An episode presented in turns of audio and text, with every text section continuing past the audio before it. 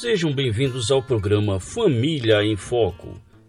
Num tempo onde famílias e casamentos têm sofrido com difíceis mudanças, a palavra de Deus traz segurança e orientações para que as famílias vivam e cumpram os propósitos para os quais foram criadas. Na apresentação, professor Márcio Ribeiro.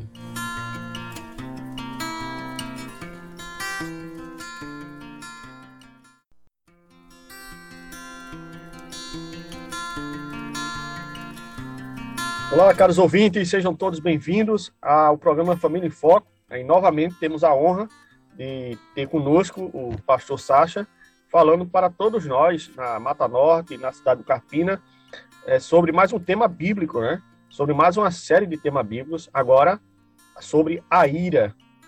Boa noite, caros ouvintes da Rádio Web Internacional. Aqui é o pastor Sacha. Quero dar a você as boas-vindas para o início de uma série que de todo o coração eu espero que seja confrontadora e consoladora. Que nossa ira seja a oportunidade de aprendermos mais da graça e do perdão de Jesus Cristo e crescemos com o coração manso e tranquilo somente pela graça de Jesus. E hoje é o nosso 15 dia da nossa série de devocionais sobre ira. E o tema hoje é Na graça de Deus está a nossa esperança. Vamos orar? E aí nós mergulhamos no tema de hoje, ainda em Tiago capítulo 4, vendo mais um aspecto da esperança que nós temos quando tratamos e lidamos com a ira. Vamos orar. Senhor, nosso Deus e Pai, nós somos gratos ao Senhor porque a tua palavra nos dá esperança, aponta para a tua graça, ainda que em meio de um tema tão comum e por vezes confuso como a ira. Esclareço a Deus mais uma vez como a nossa esperança, como a tua graça educa o nosso coração, a fim de respondermos, ó Deus, bem às circunstâncias diversas e difíceis que experimentamos. É no nome de Jesus que nós oramos. Amém. Tiago capítulo 4, versículo 6 diz o seguinte: Mas ele nos concede graça maior. Por isso diz a Escritura: Deus se opõe aos orgulhosos, mas concede graça aos humildes. Eu não duvido se a gente fosse abrir para compartilhar como tem sido esses últimos dias, as últimas devocionais, baseado em Tiago capítulo 4, que um tema comum para cada um de nós seja desespero.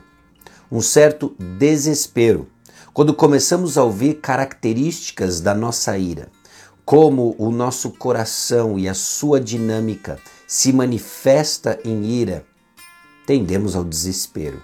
É muita coisa, é profundo e pega todos nós. Afinal, quem que pode enfrentar o Deus vivo, santo, com corações que exigem de forma tão egoísta demandas e caprichos do dia a dia? Quem pode enfrentar o Senhor? Gera em nós uma certa, um certo receio, medo, um desespero. Mas graças a Deus nós encontramos esperança, esperança abundante, exatamente no meio de Tiago capítulo 4, versículos 1 a 12. Tiago 4 faz mais do que expor, diagnosticar e denunciar os nossos desejos malignos. Deus dá maior graça. Ele mostra o seu favor àqueles que se humilham diante de Deus.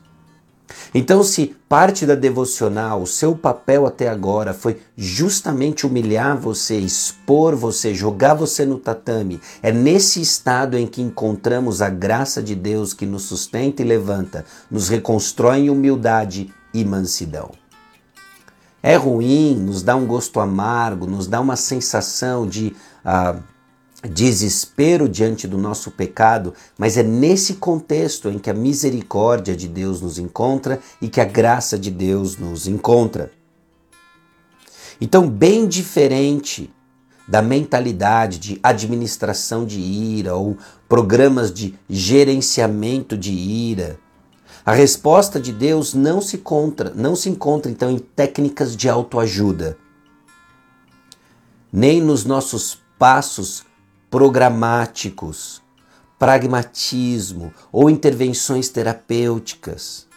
O remédio de Tiago é para os nossos corações irados. Não é um método simplesmente de alguns passos ou de como fazer, mas são movimentos do tipo a quem correr. São passos práticos que nos aponta para quem correr. Melhor do que você terminar essa série concluindo o que fazer, é você ter a plena convicção de a quem você vai correr, sabendo o que você vai ouvir e como isso se torna prático e nos ajuda a crescer em humildade. O autor, David Paulson, coloca da seguinte forma: a solução de Tiago para o conflito interpessoal é chocadamente vertical. Conforme nós experimentamos nossas lutas, conflitos, iras na horizontal, a resolução disso é radicalmente vertical. Nós precisamos nos achegar ao próprio Deus. Quando o fazemos, que tipo de graça nos concederá? Você lembra de Hebreus capítulo 4, versículos 14 a 16? De mantermos firmes a confissão, sabendo que nós temos um sumo sacerdote que se compadece das nossas fraquezas, foi tentado em todas as coisas, mas não pecou. E a conclusão do autor de Hebreus é de chegarmos confiadamente a um trono de graça. E o trono de graça nos oferece dois aspectos da graça: a graça perdoadora e a graça capacitadora. Deus perdoa e Deus capacita os seus filhos e filhas. Então, se Tiago capítulo 4 nos trouxe a um momento de desespero e de tristeza, porque eu sou confrontado contra a minha ira, mais uma vez vejo a minha irritação, mais uma vez vejo a minha indignação, mais uma vez vejo as minhas orações tortas, mais uma vez a minha maledicência julgadora, manifestação de ira do meu coração, e entro em desespero e no tatame eu me encontro, é a quem eu recorro que importa. É o Deus que perdoa, o Deus que capacita, nosso Deus. Nós precisamos do perdão e precisamos da graça que, per, que capacita, da graça perdoadora vista na misericórdia de Cristo que perdoa todos os nossos pecados. Ira como esse mal abrangente que nos leva ao desespero, à tristeza quando enxergamos quem somos, porque o que fazemos. Mas a graça de Deus é maior. Essa série não aponta você ao desespero, essa série precisa apontar você a Jesus Cristo. Só que você não vai para Jesus se você não estiver no desespero, cônscio do seu pecado. Então, o sangue de Jesus nunca falha, nunca seca, nunca perde o seu valor. Há misericórdia disponível para, seja você quem for, ou a dose de ira que você experimenta. Disponível para quem tem exigências egoístas, vimos isso em Tiago capítulo 4, versículos 1 a 3. Para aqueles que são adúlteros espirituais, Tiago capítulo 4, versículo 4. Para o inimigo de Deus, também no versículo 4, aqueles que são amigos do mundo são inimigos de Deus. Então não recuse a provisão de Deus.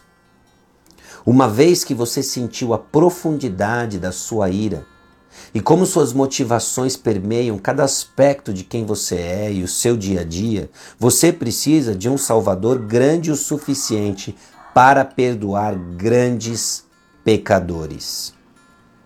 Pecadores que pecam interiormente, com corações exigentes e não apenas exteriormente, com línguas maldosas.